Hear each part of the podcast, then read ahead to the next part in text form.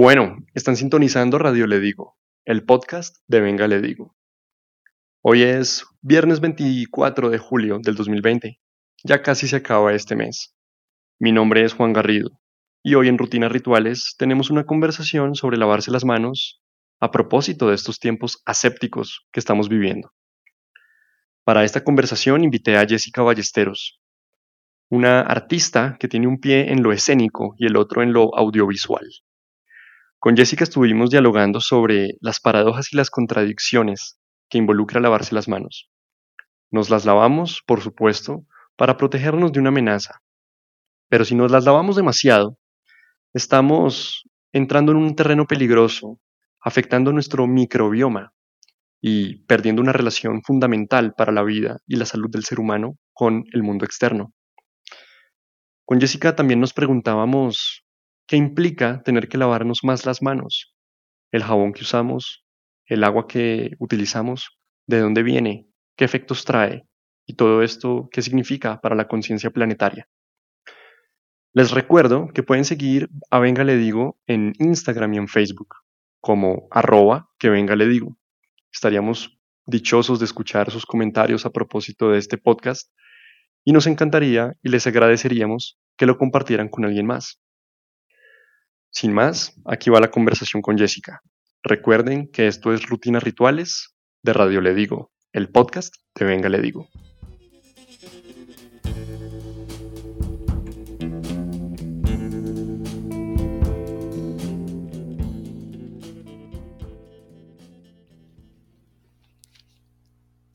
Bueno, Jessica, bienvenida a Rutinas Rituales. ¿Cómo estás? Muy bien, Juan. ¿Y tú? ¿Cómo vas? Bien, una fría noche de viernes, pero muy dichoso de tenerte aquí en Radio Le Digo. Em, y muy contento de tener una conversación, como siempre, sobre una rutina. Eh, siempre me, me, da un placer increíble la sorpresa cuando los invitados escogen su tema. Me hace siempre pensar por qué escogieron eso, eh, de dónde sale. Y bueno, tendremos ya suficiente tiempo para hablar de eso, pero solo quería manifestarte mi emoción de esta conversación. Qué rico que, estés aquí. Mm, y como siempre le digo a las personas que interlocutan en este espacio, ¿por qué no, por favor, te presentas, le cuentas un poco a las personas que en el futuro nos van a escuchar quién eres, a qué te dedicas brevemente?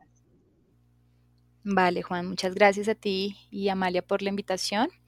Eh, bueno, mi nombre es Jessica Ballesteros, soy, bueno, una habitante de este mundo aquí eh, sosteniendo muchos procesos eh, desde el arte, desde la creatividad. Me encanta el lenguaje interdisciplinar que el arte propicia, desde el video, desde la danza.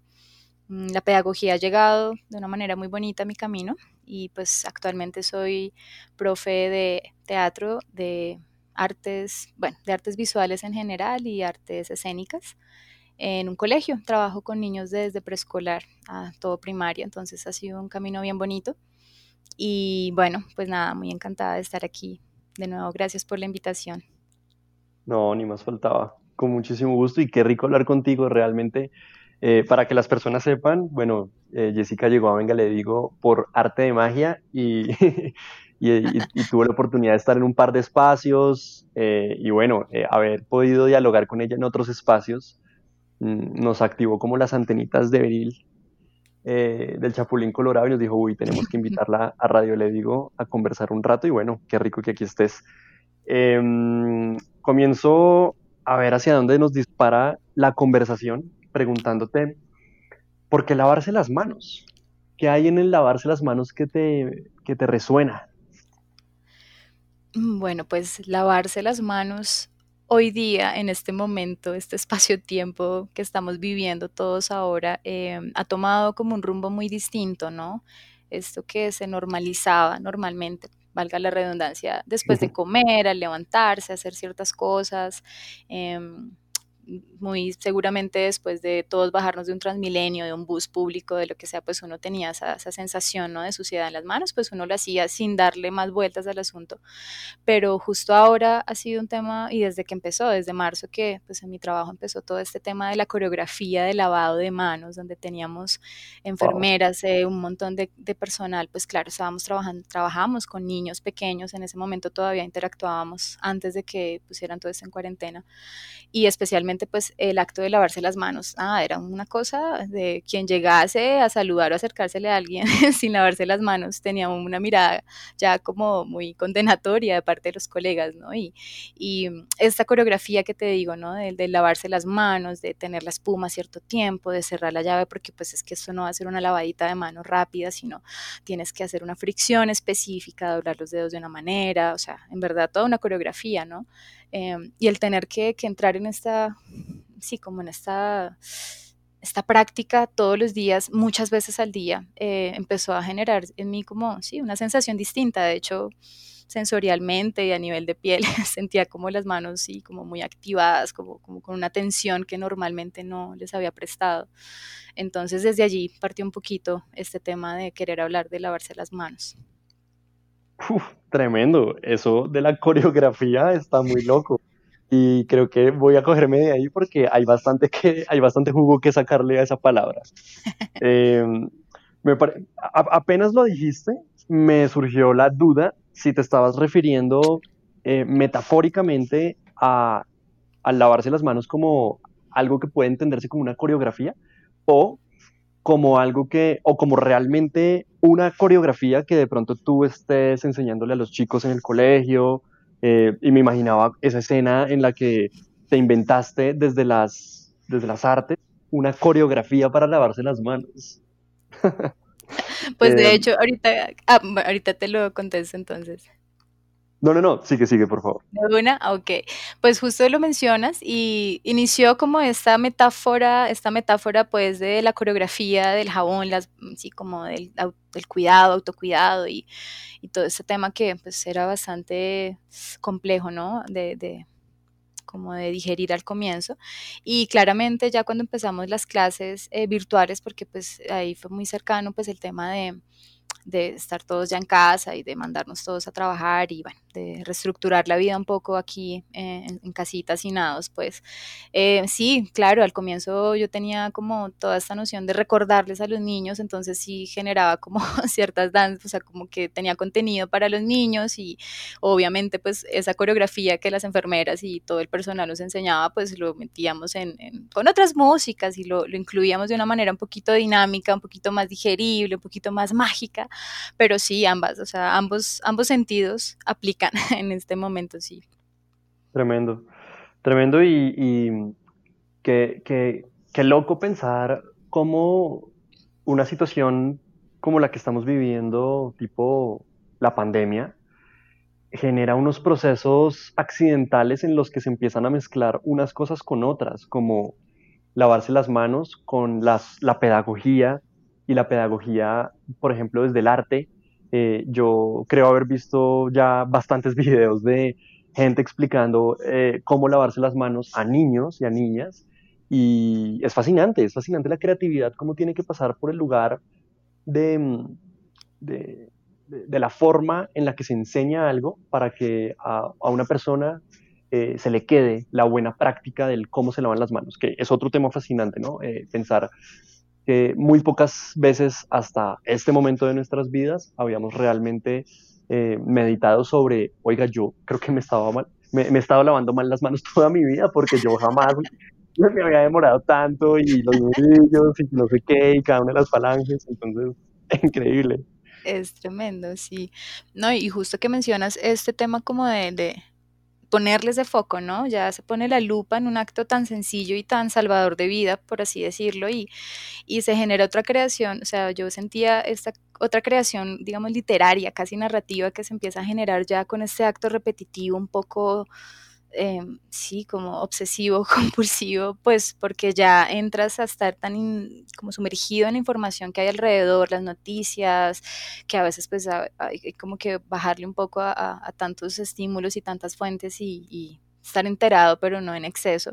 Em, y empezaba a generar no solamente a nivel narrativo y racional, sino sensorial, como te decía, o sea, empezaba a tener una sensación en las manos de limpieza, o sea, ya mis manos sentían cómo era ese estímulo de la limpieza y cuando medio tocaba algo que estaba por fuera del límite de mi casa, la puerta del jardín, ya esa absoluta suciedad tenía que entrar como a no tocar nada, ¿no? Como, como han habido etapas, ¿no? Pero empieza otra, otra, otra sensación, no solamente lo que te digo narrativamente, sino sensorialmente ya, pues sí, antes en Transmilenio normal, uno estaba cogiendo el tubito y se rascó la cabeza, no sé, cerca al a la ceja y no era tan grave, pero ahora cualquier estímulo, y lo siento yo, ¿no? Como en este proceso de, darle tanta atención a estos, como estas prácticas de higiene y de cuidado, pues ha sido tremendo, ¿no? Como, como ese cambio. Mm. Me, me, pones a pensar la relación que existe entre narrativa y sensorialidad. Mm, no se excluyen. De hecho, pensaba que gracias a nuestra capacidad sensorial es que podemos construir narrativas y, esas narrativas pasan desde el lugar de eh, el tubo en Transmilenio, que es un asco, o el tubo del bus que está sudado. Eh, y, en la medida en que experimento sensorialmente el tubo eh, del Transmilenio o del transporte público en general, empiezo a construir una narrativa con esa información que entra a mi cuerpo a, mi cuerpo a partir del estímulo de sentir la humedad, ¿no? El calor, eh, etcétera. Y me parecía muy, muy, muy importante cómo, cómo estas dos palabras entran en, una relación importante cuando tu vida depende de lavarse las manos, eh, es decir, de tener una experiencia sensorial cada tres horas o algo así. Em, siempre he pensado en eso, siempre he pensado como en cómo haces para que el planeta entero, eh, miles de millones de personas en el mundo, tengan el mismo mensaje en sus cabezas. Y claro, necesitas una, un meme lo suficientemente contundente como para que la idea eh, afecte el cerebro y, lo, y lo vuelva, se vuelva huésped y se replique y se memetice. Y, y, seguro eso tiene que pasar por el lugar de una construcción narrativa, como el de eh, Pimpón es un muñeco, ¿no? que es esa canción con la que, no sé si tú también, pero yo crecí con esa canción de pones un muñeco, ¿no? sé qué, y de cartón, se lava las manitas con agua y con jabón, y qué loco, porque yo me pongo a pensar que gracias a Pimpón yo me lavo las manos. Hace poco, em, hace poco escuchaba a un, a, un, a un científico, un virólogo, que decía, es que esto de lavarse las manos deberíamos implementarlo aún de aquí en adelante aún sin, sin, sin, sin pandemia, sin coronavirus, porque es una práctica eh, extremadamente riesgosa. Sí, sí, total. Es, es, un tema allí. Y ahorita mencionabas este tema de las narrativas, de lo sensorial. Em, y me parece muy curioso, pues justo como con estos procesos de acompañamiento también de, de, esta, pues, de los niños con los que trabajamos em, y de estas canciones y de esta, como todo, de toda esta creación, ¿no? Como cómo generas esos contenidos para niños, pero de alguna manera nosotros como adultos todavía resonamos, ¿no? Con esos diálogos, con esos discursos, sí, de autocuidado, que es algo que no está tan a la orden del día, ¿no? En lo educativo, mm. en lo pedagógico allí. Y, mm, y, con todo ese tema de la sensorialidad, eh, bueno, nosotros tenemos un equipo de orientación, ellos nos cuentan como todos los procesos de los niños que tienen diversidad motora, cognitiva, pues hoy día ya como por decretos y me parece maravilloso, los colegios tienen que ser inclusivos, ¿no? Mm, y pues en unas que otras capacitaciones nos hablaban sobre el déficit de integración sensorial. Para mí eso fue como re novedoso, o sea, jamás en la vida había escuchado esto. Y justo estamos hablando de la sensorialidad y bueno, como de tantas maneras como nosotros nos conectamos con el mundo a través de la información, ¿no? Que es tangible, que no lo es tanto a nivel de otros sentidos, pero que igual genera toda esta cómo, este, cómo nos moldeamos, cómo nos movemos por el mundo. Y mencionaban como estas personas que cuando están adultas eh, tienen esta tendencia a buscar eh, la adrenalina, como diría, ¿no? Les gusta la adrenalina, están como en esa búsqueda absoluta del riesgo, em, porque son hiposensibles, o sea, hay un tema sensorial, ya sea cutáneo, ya sea desde sí su oído medio, interno, bueno, hay un montón de procesos allí donde no se atienden ciertos como diagnósticos o síntomas, en fin. Y esto lo relacioné mucho ahorita que hablas de la sensorialidad y las narrativas, mm, también como desde un acto, sí, o sea, de desarrollo mismo, cómo una persona puede llegar a esa, de pronto a ese descuido, ¿no? Y a esa omisión de este momento que estamos viviendo, ¿no? Y bueno, ya uno con los niños lo está generando y está generando estos procesos, pero pues viendo un poco como todo este sube y baja de que subió el pico y ahora bajó y otra vez salgamos y otra vez entremos, porque todavía hay como un tema de, de, de inconsciencia un poco colectiva, ¿no? Y de, de pensarse uno como en un espacio habitado por otros, donde vemos personas con un tapabocas mal puesto, donde vemos en el transporte pues, público cuando toca hacer alguna diligencia y usarlo. Em, todavía esas prácticas como muy, sí, no sé, un poco desconectadas. Entonces, justo estabas hablando de la sensorialidad, de las narrativas, y me acordé de esos déficits. Bueno, estoy diciendo que todas las personas que están siendo irresponsables por este tema de no, pues no, no, cuidarse y están como un poquito más... Em, pues sí, bajo su, mismo, su misma noción de la realidad allí, habitando el mundo, como pues de alguna manera son también parte del pues de que esto no, no merme un poco, ¿no? Y que sigamos expandiendo un poco las cosas.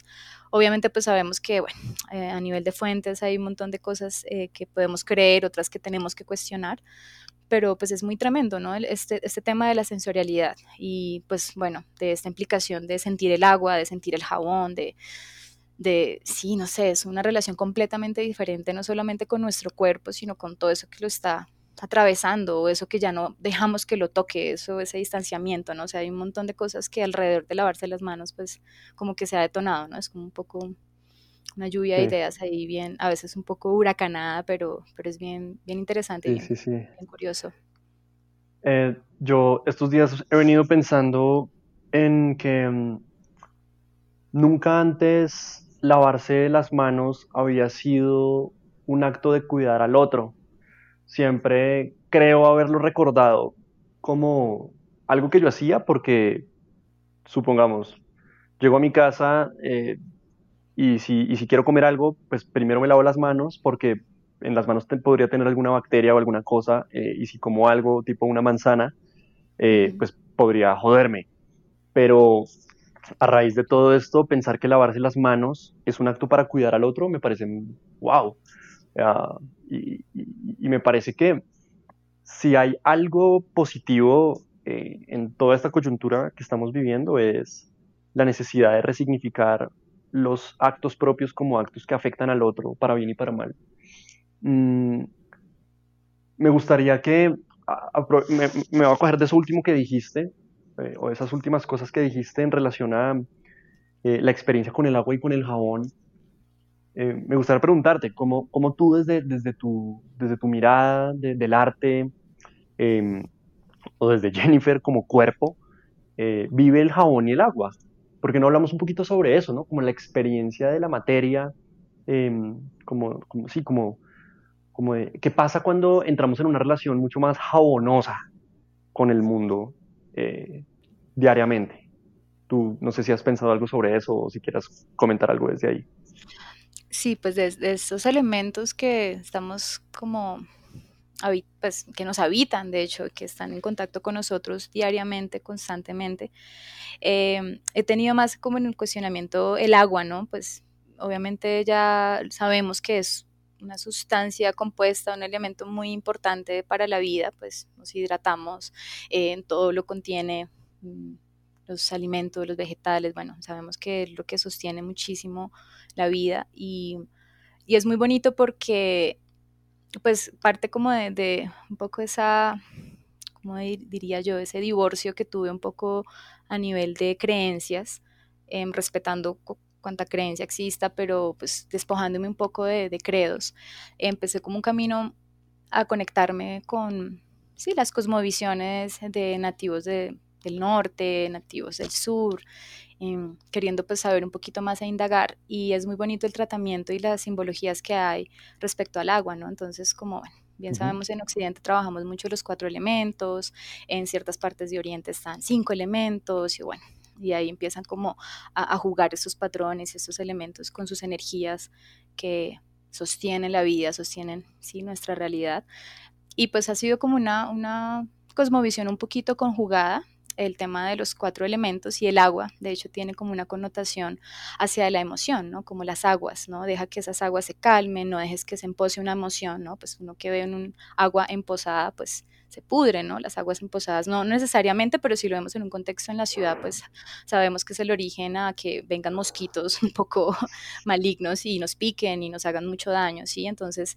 pues me ha parecido muy bonito y muy curioso y muy simbólico, o sea, y muy poderoso ver desde allí ese elemental del agua, esa emoción allí mm. diariamente entrando en contacto, ¿no? con nuestras manos, con, con esas herramientas, sí, que, que, que propician, que propician nuestra, sí, nuestro entorno, como que lo, lo, lo, lo, sostienen, con las manos trabajamos, con las manos tejemos, creamos, ¿sí? Son como ese, esa ayuda del artesano, pues, eh, que es cada uno con su realidad. Y pues ha sido un tema muy revelador, muy bonito, pues el tema ya del jabón, claro, pues viene de compuestos químicos, tiene allí toda su, su tema, pues eh, un poquito más, digamos, no soy tan no tengo tan, no soy tan versada, pues, como dirían con el tema de los jabones, pero sí he querido como mirar, bueno, ajá, y qué es lo que, qué es lo que me estoy untando también. Entonces, saber que hay jabones industriales que tienen como soda cáusica, eh, que es un elemento que es lo que genera la saponización, que es esa espumita, ¿no? Que es, entre, uno cree que mm. entre más espumoso y eso como que, ¿no? Te hagas barbas y, y te hagas como, no sé, lo que sea con esas espumas, porque eso es la, el, como la sí, la analogía de la limpieza, de la higiene, pero pues leyendo, indagando un poco más, hay un montón de movimientos donde pues a nivel eh, cosmetológico se trata de no usar esos elementos porque son muy fuertes, porque son corrosivos, o si ciertas temperaturas, tú ves personas en videos en YouTube, por ejemplo, y ves, tienen unos guantes como hasta el hombro, gafas, eh, haciendo jabones naturales con soda cáusica, ¿no? Y eso tienen que estar en un espacio abierto, o sea, como cero coherente, y es como, wash, o sea, con esto ha sido, estoy alcalinizando mi piel, ¿no? Entonces ha sido un tema como indagar, la verdad, pues lo que te digo, no, no soy como muy versada en el tema de los jabones y esto, pero sí me ha dado esa inquietud, cosa que nunca jamás en la vida me hubiese puesto yo a mirar esto, porque es porque es esto, por esta misma sensación de lavarme siempre, oler, ah, bueno, este jabón huele como aloe, eh, porque pues tenemos un montón de jabones acá en casa, pues yo creo que todas las familias ahora tienen una cantidad de jabones infinitos, ¿no? Como, entonces ha sido un poco eso, eh, de ese contacto con los elementales allí, digamos, eh, el agua, como ese eje de la emoción, pues no digo que sea como tal una realidad, pero, pero ha sido bonito estar tejiendo como un poco las creencias desde allí y lo veo muy acertado y sobre, sí, como que componen esas, esos elementos, esos productos, qué es lo que tienen, ¿no? qué es lo que me estoy mm. untando, qué es lo que me está ¿no? generando esta relación de autocuidado y, y, de cuidado de la otra edad. Entonces ha sido como por ese lado. Mm. Jessica, te dije Jennifer hace un rato y en mi cabeza lo primero, lo primero que dije fue tengo que, tengo que editar esa parte, pero hacemos eso. Venga, le digo, promueve el error, el error humano entonces solo quería, quería hacer la cuña y discúlpame. Em, bueno, esto que dices eh, me parece sumamente valioso eh, y, destapa un montón de nuevas puertas mentales en mi cabeza. Mm, pensaba, pensaba que qué loco eh, pensar que lavarse bien, lavarse bien las manos no es solamente lavarse bien las manos, sino lo que está detrás de, de, o antes de él, de llegar a ese acto, ¿no? Es decir, el agua, cuánta agua se está gastando en la medida en que todo el mundo se está lavando las manos tres veces al día o más. Eh, el jabón, lo que tú mencionas sobre los orígenes del jabón, los efectos del jabón en el cuerpo. Y, y me pareció que hay un tema importantísimo mm, y medio paradójico en la medida en que se supone que nos estamos lavando las manos para cuidarnos y para que no nos dé algo, seguramente pues en este caso COVID, pero yo no me había puesto a pensar realmente eh, que el aumento en la frecuencia del lavado de manos iba a implicar que el jabón X que use yo, mm, pues iba a tener una incidencia en mi cuerpo mayor. Eh, y, bueno, aquí, en, por lo menos aquí, en mi casa, Ah, usamos un jabón, pues como cualquier jabón, ¿no? Como ni idea, ni siquiera sé cuál es el jabón, ni siquiera sé de dónde viene, ni siquiera nada, ¿no? Es como el más barato, ¿no? Porque además creo que es otro de los, pues, de los factores importantes que no pueden ser eh, descuidados a la hora de hacer un análisis integral de la situación y es pues la economía es un, es un mierdero cada vez más, eh, todos estos modelos de negocio tipo de uno, ARA, etcétera, pues empiezan a vender unos productos, unos precios muy bajos y casi que en la medida en que el, bolsillo se cierra, las personas, el único filtro que comienzan a tener es lo barato. Ah, pero lo paradójico me sucede en el momento en que yo digo, uy, coronavirus, necesito cuidarme, protegerme. Salgo y compro un jabón, pero resulta que ese jabón eh, va a terminar haciéndome algo peor que el coronavirus a largo plazo. Eh, y me parece muy, muy, muy contradictorio, pero bueno, en eso estamos. Em, no sé, no sé, ¿qué opinas? Sí, pues mm, no sé, te escucho y claro, obviamente uno ve en el mercado eh, alternativo y ecologista y todo esto, pues me gusta como indagar, ¿no? También estoy de acuerdo, claramente la economía ha, generado bastantes estragos a muchos núcleos familiares y es una realidad que no, pues sí, no, no se puede como poner a priorizar de pronto un megaproducto así como súper hipoalergénico, lo que sea, pues a, tener, ¿no? Como un poco más de, de, mercados en casa y demás, o sea, eso no, no es como ni siquiera debatible, pero pero sí, digamos, uno a veces tiene esa noción de, de esto, de que pues un jabón o un producto que sea bueno para ti, pues por lo general siempre son los productos, y no solo un jabón, en general cualquier producto, pues son súper caros, son impagables, son insostenibles, un lujito por ahí que uno se, se hace por ahí cada vez, mm. cada tanto en un año. Em, y justo hablabas de esto y me acordé de un proyecto que se llama Retorno, ellos tienen como un proyecto de mm, restauración y como eh, de como de prendas, ¿sí? Es, un tema textil bien bonito. Eh, reciben prendas pues en buen estado, son muy vintage, o sea, es como la ropa por allá de la tía abuela, de la abuela, y, ropa que regeneran, la cuidan, em, enseñan en su, en su página pues también a que la gente pues sí sepa cómo usar esas prendas, eh, cuidarlas, los materiales que duren más y pues también son muy conscientes del impacto que tiene pues esta industria de la ropa y, y pues en, en, este tema del agua y hablaban del jabón rey, o sea, hicieron una vez un, un, contenido sobre el jabón rey impresionante, bellísimo, y tú ves, pues el jabón rey está al alcance de cualquier bolsillo. De hecho, un jabón de estos, pues tiene, sí, es un poco más neutro, en verdad, es, está mucho más neutralizado, tiene menos impacto en las fuentes hídricas de lo que tendrían otros jabones, pues en polvo o en líquido, y dan muchas opciones, es, es muy bonito porque también... Eh, a pesar de todas estas circunstancias, hay muchas maneras también de, bueno, listo, con lo que tienes, hay maneras de, ¿sí? Entonces, mm. digamos, estas empresas, estas grandes almacenes de cadena y demás, pues claro, muestra como la formulita, ¿no? Tienes que echarle una copada gigante de, este jabón en polvo, pues a la lavadora, o, o, pues para lavarte las manos necesitas que la espuma sea super wash, claro, para todo eso pues generas que el producto se, se acabe más rápido, entonces es como una estrategia, pues bien sabrás, eh, para que la gente consuma más, pero sí es eso, o sea, es como que todo en su justa medida y, pues viendo esas personas que están experimentando como con sus propias prendas, con prendas muy antiguas, em, y pues teniendo esa conciencia de, sí, pues esos recursos en casa, hablaban de, por ejemplo, eso, o sea, las cosas en, pequeñas dosis, es decir, si uno tiene pues un jabón, digamos, que tiene un acceso a esos jabones, jabón rey o cualquier otro producto, pues barato, pero que uno sabe que a nivel de componentes pues no son tan dañinos, eh, usas una cantidad mesurada, o sea, no tienes que echarle toda la copada pues del jabón en polvo pues a la ropa para que para que lave y yo lo he intentado y ha funcionado, o sea, he hecho poquito y mezclo ahí, he hecho un poquito de bicarbonato y hago mis mezclas mágicas pues para que rinda un poquitito más, porque sé el impacto que tiene, entonces un jabón FAB, por ejemplo, uno medio se lava la mano ahí, de pronto uno llega a hacer compras o lo que sea y medio se pone, o sea, una, un granito de ese jabón queda un enjabonado media hora y no sale, y no sale y es como, ah, tengo que hacer cosas y quedas enjabonadísimo, ¿no? Entonces ver como esos impactos eh, muy sutiles, no solamente al cuerpo de uno, sino pues al mismo cuerpo de la tierra, ¿no? Y a sus recursos y a toda esa, como que todos esos fluidos que nos sostienen, que en este caso pues es el agua.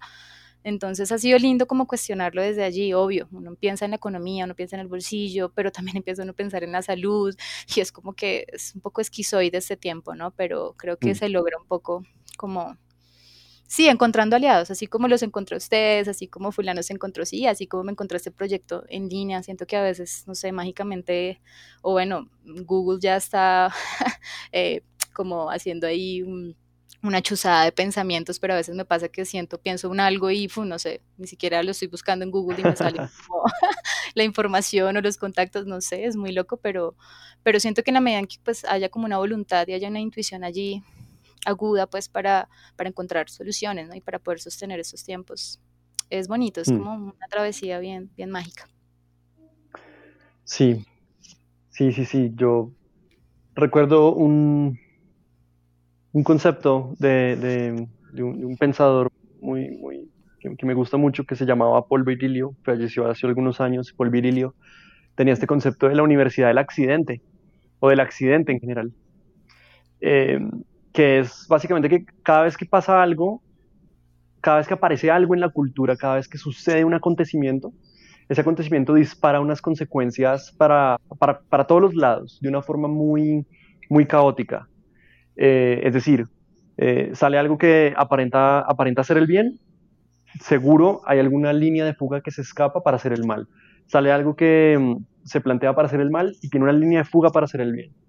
Y pensando en esa idea, mm, recientemente di con una cuenta de Instagram eh, que se dedican a, vender probióticos y unos probióticos así como increíbles probióticos con un, estudio muy riguroso científico eh, y un ejercicio de comunicación para, para, no tanto para vender los probióticos, sino para generar una conciencia de la importancia del microbioma en el ser humano y de la relación entre los seres humanos y los microbios. Em, y con esta cuenta en Instagram que casi que el producto es lo de menos, ellos hacen realmente un trabajo educativo muy bueno. La cuenta se llama SEED, S-E-E-D, en inglés semilla. Em, eh, de hecho creo que tiene otro concepto en, como en biología, eh, pero no me acuerdo en este momento cuál es. El punto es que ellos a raíz de todo esto que ha venido pasando y la asepsia que hemos venido incorporando como discurso, casi que como, como imposición, eh, en la medida en que al coronavirus se le ha adjudicado este, este, este adjetivo de enemigo, ¿no? Eh, al, contra el cual hay que protegerse a, todo, a toda costa.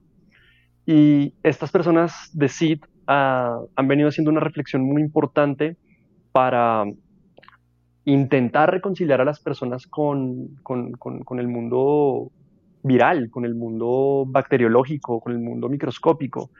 Eh, es decir, me pregunto, si nos lavamos las manos un montón de tiempo, todos los días, a toda hora, y empezamos a cogerle este miedo a lo desconocido, a lo otro, y casi que todo se vuelve lo extranjero desde que sales de tu casa y de ahí para afuera.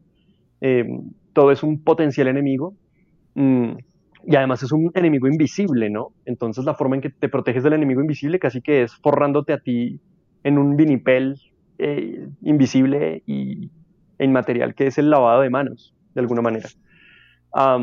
y obviamente lo que está haciendo esto, no solamente el lavarse las manos muchísimo, sino no salir de casa, también, eh, es que estamos dejando de perder contacto con un mundo, eh, de un microbioma del cual depende nuestra vida, nuestro contacto, nuestro diálogo eh, y, esa interacción que hay con los cuerpos de la afuera, con los cuerpos microscópicos, ah, es supremamente importante para la salud del ser humano y es algo que pocas personas realmente saben.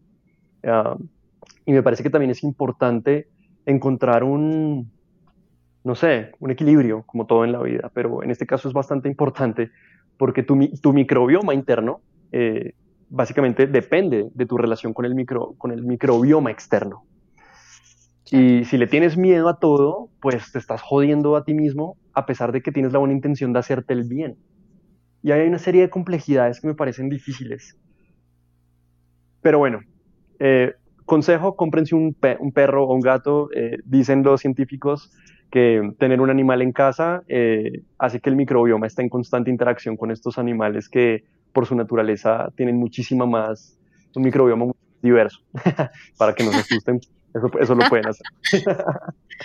claro, no, y Juan, ahorita mencionas esto y es, es increíble como, sí, estos tiempos son muy híbridos porque cada, digamos que cada decisión o cada postura que estemos asumiendo como colectivo y a nivel individual, llevada al extremo, ¿no? Radicalizar cada paso de la existencia también tiene, sí, eso que estabas diciendo, ¿no? Como que empiezan a abrirse caminos que, que, tienen ambas energías, que contienen tanto la luz como la oscuridad.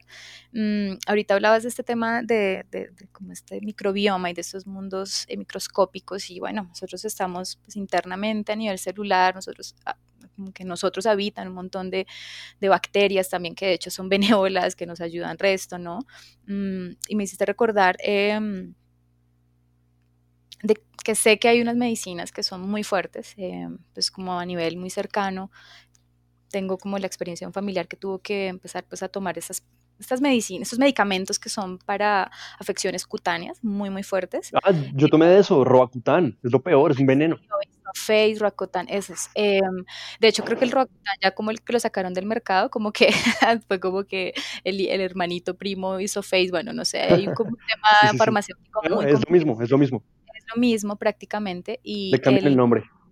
Claro, y es impresionante, o sea, tú lees las contraindicaciones de esa vaina y es una cosa de, asustarse, de hecho, mm. que en un punto dice como si tiene, em, no sé, como tendencias a, autolesionarse, pensamientos suicidas, para el consumo del medicamento, o sea, para que mencionen hasta mm. allá, no solamente un algo físico, sino, pues no digo que a todo el mundo le pase, pero pues refuerte, ¿no? O sea, refuerte ver esas contraindicaciones allí y mencionabas este tema y y este tipo de medicamentos, este tipo de, digamos que salvavidas o ¿no? deidades de, la, de lo farmacéutico, lo que generan realmente es, es un ataque interno muy violento, o sea, tú ves en los efectos secundarios que tiene, por ejemplo, las personas, eh, no sé, la misma saliva o la mucosidad, o se les secan las, las, como que, pues, todos mm. estos líquidos que hay en los ojitos, pues, para uno poder, ¿no? Como pestañear y, y, ser un ser como que, pues, habita con el mundo y que no te irrite toda la vida completa, ¿no? Entonces, esta persona tenía, pues, como los ojos irritados, a, veces amanecía con las comisuras de los labios y como esta unión de los labios a mm. nivel horizontal, eh, como si se hubiese pasado una lija por ahí, o sea, como como, cuando una persona se corta con el papel porque está lamiendo una carta y la está pegando así. Pero así, o sea, amanecía con unas llagas en la boca y, y bueno, pues empezaba una indagar y a saber que eso es parte del efecto secundario, pues porque estás matando un montón de, o sea, todos los microorganismos, sean buenos, sean malos, todos caen, no importa, pero algo tiene que morir y ese, o sea, no importa, ¿sí? Es como, es como si fuese un microcidio, no sé, a nivel muy, muy magnánimo, entonces es, es eso, siento que es, es, es muy increíble como y muy necesario verlo así, ¿no? No podemos tampoco irnos al, al, a lo radical y irnos al extremo de pensar que todo lo, lo que no vemos, lo que es absolutamente micro que en verdad sostiene nuestra interacción con todos los biomas, con todos los ecosistemas y con la vida. Eh, pues no podemos enemistarnos con eso completamente porque precisamente empezamos en eso, ¿no? Como empezamos a tener contactos con productos irritables y si nunca tuviste una alergia, pues nada, o sea, creo que las generaciones que vienen, bueno, pienso yo, ¿qué tipo de mutaciones ya tendremos? O sea, en esta adaptación de este, este gran momento del mundo donde estamos generando unas tendencias tendremos, no sé, personas que ya no podrán ni siquiera estar al sol una hora porque empiezan a, empezarán a tener cosas, unas mutaciones muy fuertes a nivel cutáneo. O sea, no sé, uno empieza a mirar y es como, somos, estamos evolucionando todo el tiempo, estamos mutando y, pues es un poco miedoso, ¿no? Pero, pero lo mismo como tú dices, o sea, es, eso, es como reconciliarse. Eh, lo mismo con el tema de los gatos, yo habito con dos gatitas acá en casa y pues nada, ese tema de la toxoplasmosis, que de una empiezan a satanizar también ese interactuar con otros seres. Nada, la toxoplasmosis es simplemente tener cuidado de que la cajita de arena no se acerca a tus espacios, ¿no? Pues donde te alimentas, donde te mm. provees de agua y y nada, pues en ningún momento de la vida pues he tenido enfermedades raras. Si bien fui alérgica al comienzo y tenía el ojo rojo así, pero el amor pudo más y lo aguanté y me lavaba las manitos y empecé a generar otras rutinas y adaptaciones, escuchando también pues sí, lo que ellas requerían, ¿no? Y pues todo muy aséptico con ellas, no al extremo, pero pues sí sabiendo que somos varios seres habitando el espacio. Em, no sabía que pues eso ayudaba a que ese microbioma se sostuviera, entonces pues no, mejor dicho, me siento así súper poderosa en esos momentos.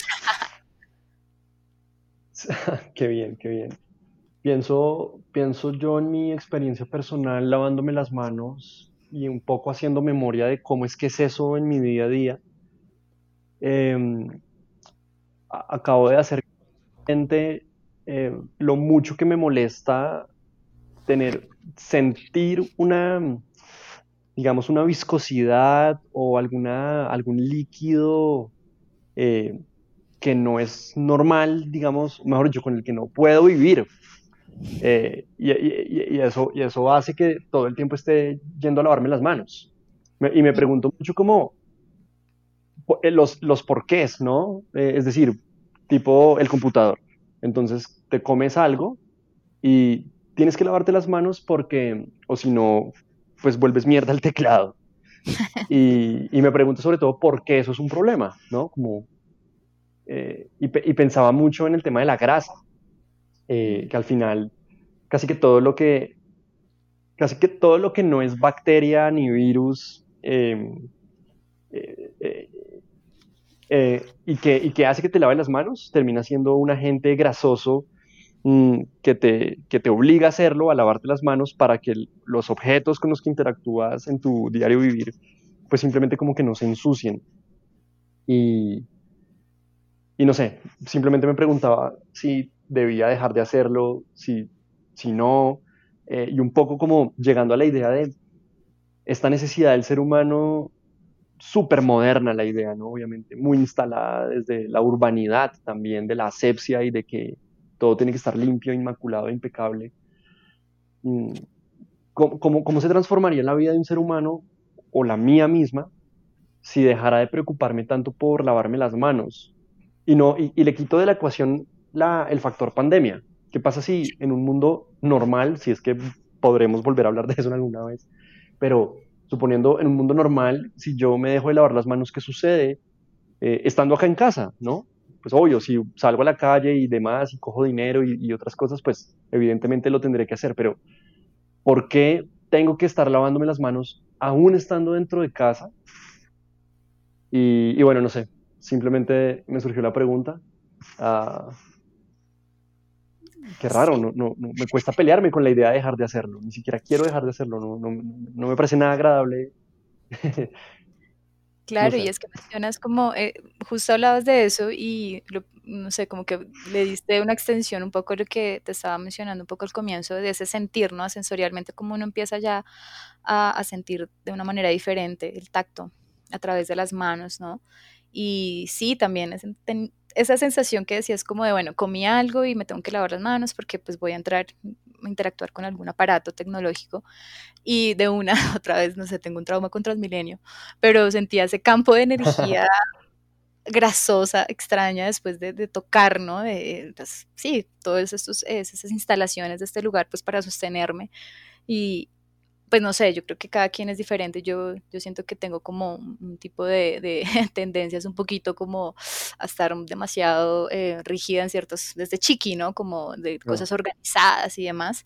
Y, y de hecho, esa, esa, pregunta que tú te haces, yo siento que a nivel de casa, o sea, si las condiciones fueran así como, bueno, por ejemplo, el no tener gatitas, si fuera yo sola, estuviera como en un espacio un poco más hermetizado y pues sí, no, no, no me cabería, ahorita en este momento no me cabería en la cabeza pues no hacer este acto de lavarme las manos, pero, pero siento como, siento que es ese hastío tal vez de ese campo de energía grasoso que llego a sentir en las manos, viene un poco con ese contacto del otro, ¿no? Es una cosa muy loca porque justo estábamos hablando de lavarnos las manos como un acto que trasciende el cuidado de, de mí misma, sino pues también para cuidar a los demás.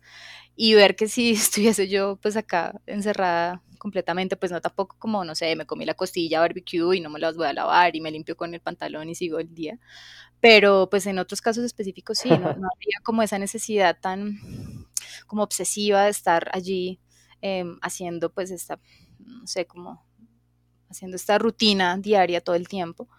Mm, pero también siento que justo hablábamos también de lo que no podemos descartar, que son todos estos productos a los que tenemos ya yo creo que en las células, o sea, yo creo que podríamos hacer algún estudio de pH o alguna onda y, y tendríamos ya un cambio, ¿no? Y siento que estamos más hipersensibles aún ante eso, o sea, siento que a veces hasta siento el celular y ya puedo sentir que la pantalla está muy sucia o lo que sea, si hace rato no, porque siento como una hipersensibilización ya eh, en, en el tacto.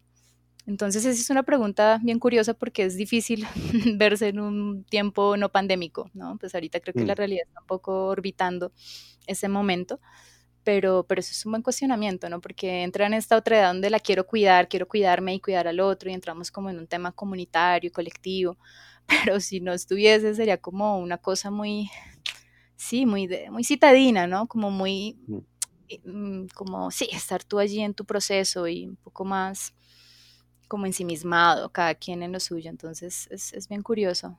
Creo que es, Oye, tiempo. Sí.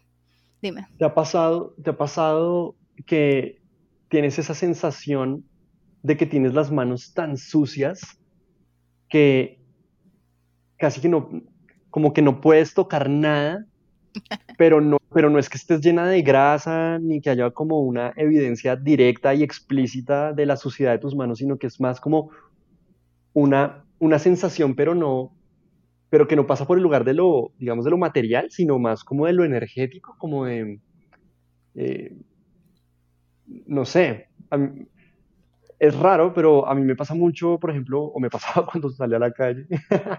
Eh, simplemente ibas, vivías el día, volvías y, no sé, puede que me haya lavado las manos a lo largo del día en diferentes lugares en los que estuve, pero llego a mi casa y siento como si mis manos capturaran energéticamente eh, eh, todos los, espacios que, que, transité, las personas que pasaron alrededor mío, las, las, cosas y las personas que toqué aún sin darme cuenta, y, me pongo a pensar en esta suerte de memoria eh, inconsciente que el cuerpo tiene sobre sí mismo y que simplemente hace que uno sepa que está sucio, así no parezca sucio.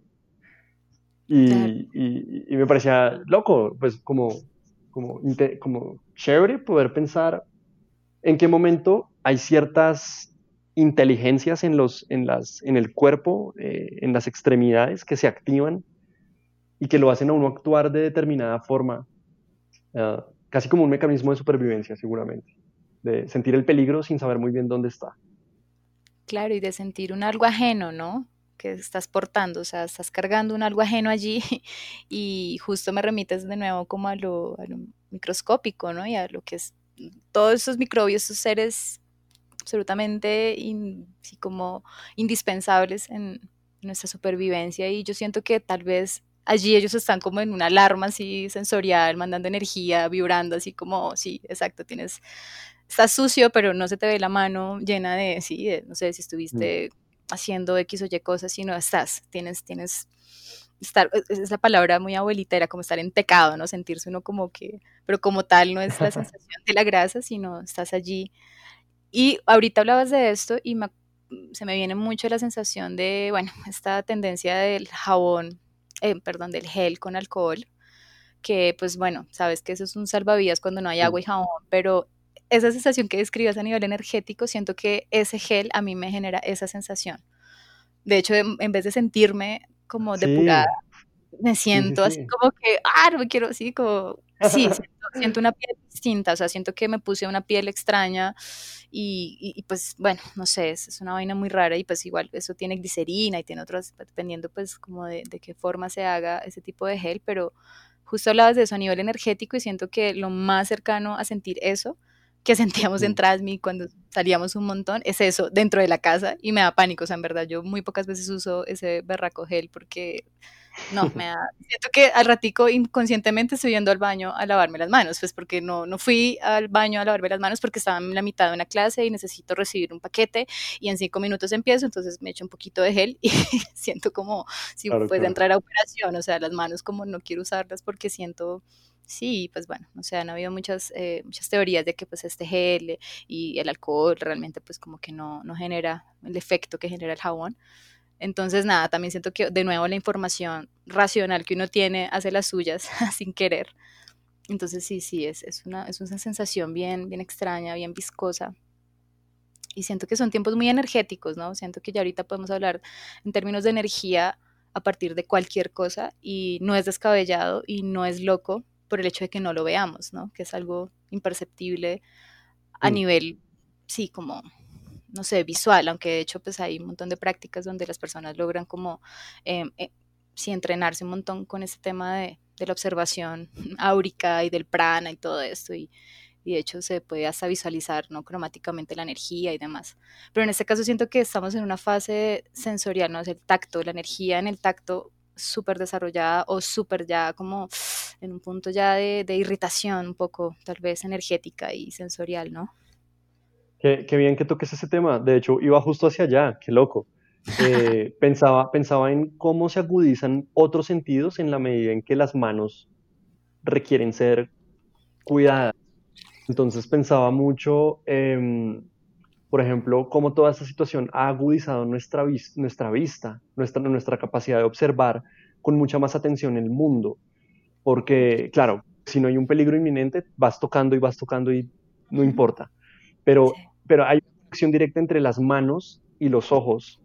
Eh, y casi que son los ojos los que te, te, dan como ese espejo retrovisor, digamos, para ver ciertas cosas que las manos no pueden ver, por así decirlo.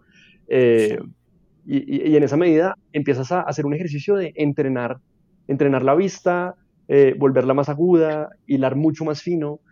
Y, a partir de esto que tú mencionabas, me pone a pensar que creo que algo necesario, es decir, ah, a mí me gusta pensar que todos los procesos de la naturaleza suceden para buscar un equilibrio y de alguna u otra manera venimos de una, cultura globalizada con un, sistema de pensamiento de principios y valores que ha hecho que el ser humano deje al cuerpo relegado a, un lugar, digamos, secundario con respecto a los procesos mentales y los procesos cognitivos. Y esto que nos está sucediendo nos devuelve al cuerpo necesariamente, nos devuelve al cuerpo, nos, nos hace agudizar necesariamente los sentidos para sobrevivir. Y, y, claro, con, con, respecto a eso de la energía, es muy válido. De hecho, creo que eh, si la energía solo se transforma y adquiere la forma de la materia, eh, pensar que el peligro del coronavirus es un peligro energético de alguna manera y nosotros estamos agudizando nuestros sentidos, nuestro tacto, nuestra vista para tener esa percepción sobre la energía de una forma mucho más aguda. Entonces no, no me parece eh, nada descabellado ni lógico que de alguna u otra forma esto sea como un paso hacia eso que tú llamas eh, como esa visualización cromática de la energía que tiene mucho más que ver con unas esferas espirituales, pero sin duda, esto que nos está pasando tiene unas nociones espirituales muy fuertes. Y por espiritual no lo quiero contaminar con la religión, obviamente, eh, lo quiero es más elevar al nivel de mm, una conciencia de mi entorno y, en tanto conciencia, eh, una agudización de mis capacidades y de mi cuerpo para, para, para, entender que esto que soy está en relación directa con el afuera eh, y casi que al final, si, si, si, si, si escavo un poquito más al fondo, me doy cuenta de que no hay diferencia entre el afuera y el adentro, es básicamente lo mismo, es una sola cosa.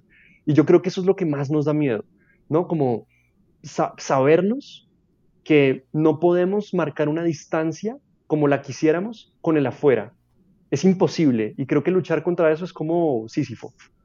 Eh, es una gran lección esto de lavarse las manos, por lo menos desde donde lo estamos abordando justo ahorita, me parece una gran lección. Claro, sí, es, es, un acto de humildad finalmente, ¿no? Y justo pues también como lo que enmarca eh, estas conversaciones, ¿no? De ritualizar esto que es invisible, ¿no? Porque pues nada, es una labor tan, tan repetitiva y tan, digamos, en términos muy mundanos, tan industrializada en nuestras prácticas cotidianas que, que no vemos lo significativo y no vemos lo poético y no vemos lo mágico y no vemos lo como elevador, pues, en ese sentido, ¿no? Cómo nos puede elevar el hecho de, de, de observar, ¿no? Y de, en verdad apropiar esa coreografía de esas manos, de, en verdad con cariño y en verdad sí, hacerlo como ahorrando el agüita y no abriendo esa llave hasta lo que marque, sino siendo consciente de los tiempos, siendo consciente un poco más, más allá de nosotros mismos y sentirnos parte de esa unidad, ¿no? Le hemos temido un montón a, a, querer, sí, a sentirnos perteneciendo a algo, ¿no? O sea, como el pertenecer a algo es, es, un pánico absoluto, ¿no? Y lo ves a mm. nivel de relaciones personales y, bueno, abre Instagram, abre Facebook, abre cualquier medio, simplemente en una conversación y el ver el hecho de, de, las relaciones, del querer relacionarse, de generar vínculos, de expandirse, es un pánico absoluto. Eh, lo que está más, digamos, lo más mainstream y lo que está más a la mano es disociarnos del otro, es quién es el más rancio, quién es el que menos personas tiene cercanas, o sí, o sea, pues porque claramente hay todo un sistema que genera esas microviolencias y demás. Pero pues es muy bello eso que dices de, de generar ya otra, otro discurso, ¿no? Y es que tenemos que hacerlo, no es como, ¿quieres hacerlo? No, o sea, en verdad estamos mandando como un barranco de, oye, el cuerpo existe, el cuerpo como tal es si lo queremos ver de esta manera, una entidad pensante en sí misma, no es que es un vehículo del, de la cabeza y de la razón, ¿no? No es ahí mm. como, y, si se varó, pues es que esta onda de que pues esta, esta humanidad ya androide que pues han habido un montón de contenidos, me parece fascinante, me encanta ver esos contenidos así donde puedas pues pasar el cerebro a, a un cuerpo o simplemente ya eres una conciencia en una USB y bueno, todas estas utopías entrópicas, pero pues me parece muy bello simplemente el hecho de lo absurdo que es pensar en eso y de, y de ver eh, lo absurdo que una pandemia pues nos ha generado esta, esta, esta relación con nosotros mismos, ¿no? O sea, tiene que llegar algo que empiece a generar equilibrio, que está haciendo pues algo muy positivo para otros seres y para muchos ecosistemas, pero para nosotros es como la crisis absoluta, muchas personas han perdido a muchas personas, es,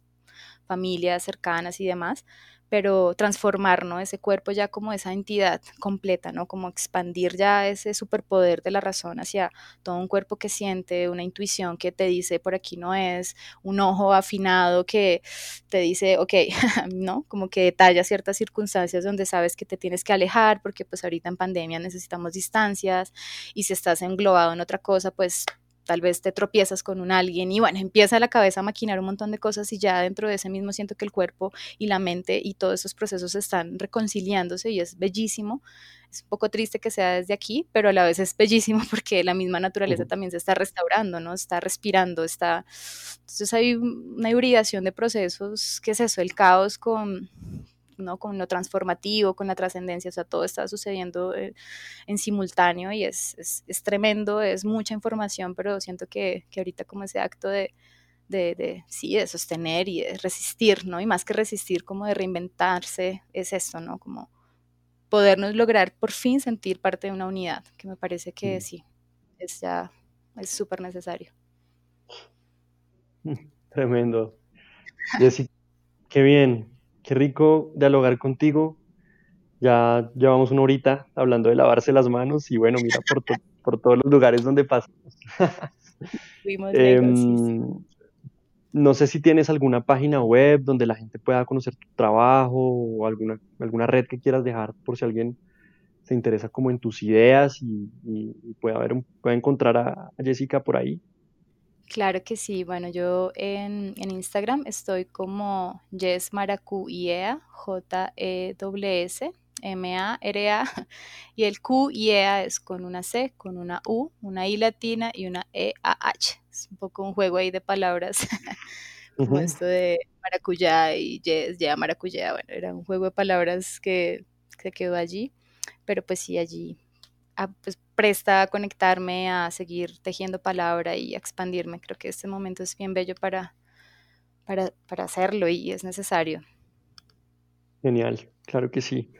Bueno, no siendo más, entonces pues gracias por eh, brindarme este espacio y este tiempo para dialogar, Jess, y te mando un abrazo grande y lávate las manos. Muchas gracias, Juan. Un gran abrazo para todos y todas los oyentes y oyentes acá de Venga y le digo y muchas, muchas gracias y a lavarse las manos, sí, también. A lavar ciertos pensamientos y a restaurar muchos procesos allí. Bueno, que estés muy bien. Chao, chao.